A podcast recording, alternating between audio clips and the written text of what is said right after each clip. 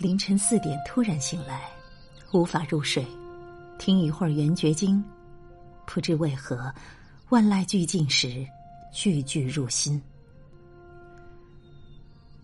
我们有责任善待自己，然后以同样的方式善待这个世界。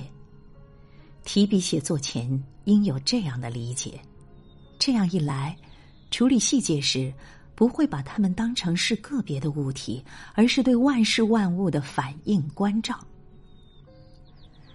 在直播视频物质倾销占主流的时候，书籍阅读、精神生活归于本性的表达。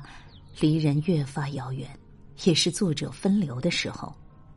有些会慌乱，心意失守；有些愈发冷静，进入更深层的体验。只有对写作持有明确的信念，以本心自处，变动中才能得到来自文字的传承与力量，更能理解这些恒久的价值。生活的深度与纯度。需要被压榨、提炼、重新呈现与表达，这是艺术创作的意义所在。艺术让生活供奉出深度与纯度。不是每个人都必须按照社会约定俗成的成功标准来规范其人生之路。